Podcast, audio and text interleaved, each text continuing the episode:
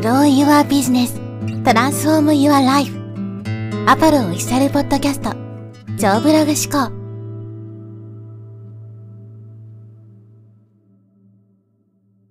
こんにちは、ポロです。今日はですね、真似できない状況を作れという話をしていきます。情報発信とかデジタルコンテンツですね、これの抱えるデメリットというか、まあ問題点と言った方がいいかもしれないんですけど、これはですね、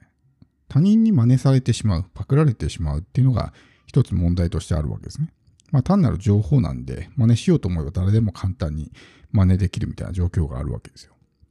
僕も過去にですね、ポッドキャストで発信したエピソードとか、YouTube で発信したエピソードを丸々ね、他人にパクられたみたいなことがあったんですけど、まあそういったことが起こるわけですね。だけど、これっていうのは、そういう、例えば他人の言ってることを真似するとかパクるとかって言ってる人はですね、その表面的なところしか見てないわけですね。情報を同じことを言えばいいと思ってるのかもしれないんですけど、情報発信とかウェブマーケティングっていうのは、コンテンツだけではなくて、コンテクストも大事なんですね。コンテクストっていうのは、まあ、自分と見込み客との関係性とかね、自分の例えばバックグラウンドとか、人それぞれ生い立ちも違うし、どういった経緯で今の活動をしているかとかね、そういった状況も違うわけですよ。で、そこが違うのに同じことを発信しても、当然同じ結果は出ないわけですね。わかりやすい例が、例えばインフルエンサーですね。インフルエンサーは何を言っても反応が出るみたいな。それはもう、見込み客との関係性が全然違うからですね。知名度もあるし、実績もあるし、みたいな。人気もあって、みたいな人は、おそらく何を言っても反応が出ますよね。でもその全く同じ内容を無名の一般人が発信しても、おそらく、まあ、ほとんど反応は出ないわけ。これはなぜかというと、コンテンツではなくてコンテクストが違うからですね。だから真似できない状況を作るっていうのは、要するにこの自分にしか出せないようなコンテクストを作り上げていく。簡単に言うと、見込み客との関係性をちゃんとね、築いていくっていうことです。だから見込み客がちゃんと、あ、この人の話は聞いた方がいいなとかね、この人は信頼できるなって思ってくれるような状況を作ればですね、そこで発信したことっていうのは、まあ、自分にしか出せないわけですよ。仮にそれ、自分が発信した内容を他の人に真似されたとしても、まあ全然その自分と同じような状況は作れないっていうふうになるわけですね。で、コンテクストっていうのは、もちろんその見込み客との関係性だけではなくて、まあ自分のバックグラウンドとかね、そういったものも全て含めてコンテクストに当たるので、となると、今まで自分がどういう人生を生きてきたのかとか、どういう体験をしてきた、どういう失敗をしてきたのかってところは、他の人は真似できないと思うんですね。例えば、自分が何かね、えービジネスで失敗したことがあったとして、で今同じくビジネスで失敗した人がいたら、あ、この人は自分と同じ失敗体験をしているからね、この人はなんかこう共感できるなとか、親近感湧くなみたいな状況をね、えーそういう感情を抱いたりすることがあるわけです。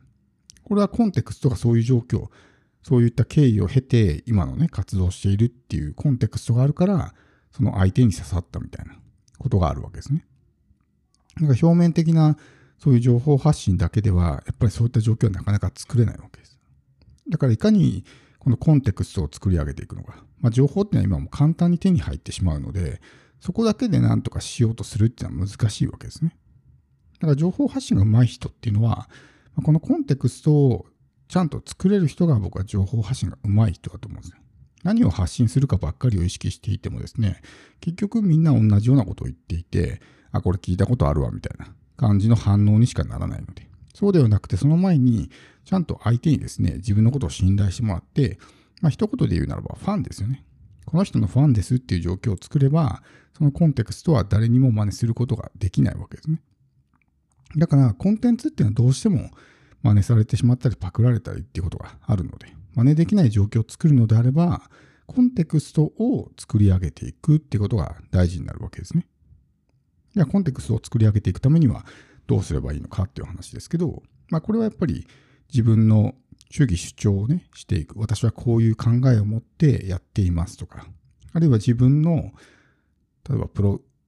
プロフィールじゃないですね。えー例えば自分の、まあ、ストーリーを語るとか、まあ、そういう今に至るまでの経緯とかね、まあ、そういったものを語るとか、そういったところっていうのは、まあ、地球上にね、人間いっぱいいますけど、同じ人間っていうのは絶対にいないので、必然的にこう、独自性が出てくるわけですね。みんなこう差別化差別化ってすごく言うんですけど、正直ですね、もう今、隙間なんてほとんどないんですよ。もうすでにね、えー、どこかしらのそういう、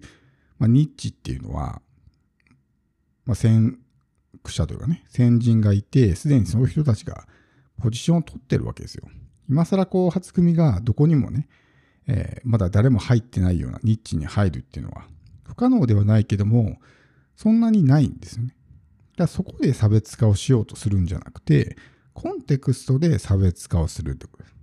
その関係性ですね。だからいかにその一人一人の見込み客と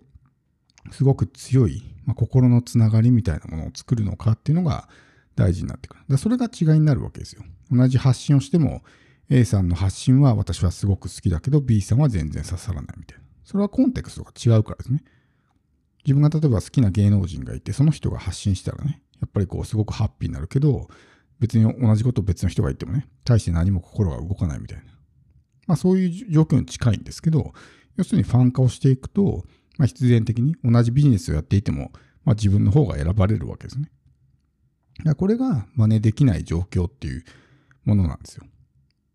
だからいかにね、ファン化をしていくのか、自分のファンを増やしていくのかっていうのが、これからすごく大事になってきて、情報だけで差別化するとか、まあ、取り扱ってる商品とか、テーマで差別化するっていうのは難しいので、そもそもそういう隙間、ニッチがあんまりないし、ね、えー、すでにライバルがいっぱいいたりとか、自分と同じような商品を売っている人が大量にいるってなると、そこをずらそうとすると、おかしくなってしまったりするわけですね。そうではなくて、日々の情報発信の中で、自分のことをもっとね、えー、好きになってもらう。興味を持ってもらうとか、信頼してもらうっていう状況を作る。そうすれば、後発の人であってもですね、十分これから生き残っていくことができるわけですね。それをやるのが情報発信です。自分が情報発信をしないと、そもそも自分の存在なんか認知されないし、自分がどういう人なのかも相手に伝わらない。みんな情報発信ってめんどくさがって嫌がってやろうとしないんですけど、それだとやっぱりね、そもそも知ってもらえないし、興味を持ってもらえないしま、当たり前ですけど、信頼もしてもらえないんで、当然選んでもらえないわけですね。自分と同じような商品っていうのは他にもいっぱいあるわけだし、見込み客も自分の発信だけを見てるわけじゃないから、同業他社の他の商品もいっぱい見てる中で、じゃあこの人から買おうっていうふうになるためにはですね、やっぱりそういう関係性を築いておく必要があるわけですよね。だから多くの人が誤解しているというか、ちょっと勘違いしているのはですね、まあ、そういう表面的な何を発信するかとか、コンテンツの部分がすごく大事なんだっていうふうに、まあ、思っているんですけど、そもそもコンテクストが伴っていないと、そのコンテンツもうまく機能しないっていうことです。一昔前、まだその一般ユーザーの情報リテラシーが低いときは、そのコンテンツだけでなんとかなった部分もあるんですけど、まあ今はこう、ユーザーもね、リテラシーが上がってきてますし、ね、誰でも簡単に、すごく、えー、まあ、情報にね、えー、触れることができる。しかも情報の量もね、10年前と今比較しても全然違うと思うんですよ。そういった中で情報だけで勝負するっていうのはかなりきついので、ウェブマーケティングっていうのは、やっぱりそういうね、ただ情報だけで勝負するんじゃなくて、そういった状況を作り出すっていうことを意識してやっていく。これがすごく大事になってくるわけですね。だからこうやってポッドキャストで発信するのも、例えばリスナーの人がね、習慣的にまルーティンとして聞いてくれたら、おそらく特別な関係になると思うんですよ。いつもね、ポッドキャスト聞いてるあの人みたいな感じになるから。YouTube とかで大量にチャンネル登録してもね、その人の名前もあんまり覚えてなかったりとか、すぐに存在忘れてしまったりとかってあるわけですね。だからあんまりつながりが強くないわけですけど、ポッドキャストでこう習慣的に聞いていたら、名前も覚えるし、番組名も覚えるしみたいなね、すごく印象に残って、他の人とは全然違うような関係性を作り出すことができると思うんです。だから、ポッドキャストっていうのはそういう点において、まあ、ファン化もしやすいし、まあ、自分がね、そういう他が真似できないようなコンテクストを作り出すっていう点においては、まあ、優れている媒体だと思うんです。だからまあ、ポッドキャストやれっていう意味ではないですけど、まあ、そういったことを意識しながら、どうやったらそういう、まあ、他が真似できないようなコンテクストが作れるのかってことを常に考えながら情報発信をしていく。そんなに数はたくさんいらないので、まあ、ファンを少しでも増やしていくという意識でやっていくと、仮にコンテンツを真似されたとしても、ね、相手は自分と同じことを同じ状況を作り出すことはできないということができるんで、まあ、真似したくても真似できないっていう状況が生み出せるわけですね。だからそういったことを意識してやっていくっていうことをぜひね、やってみてほしいと思います。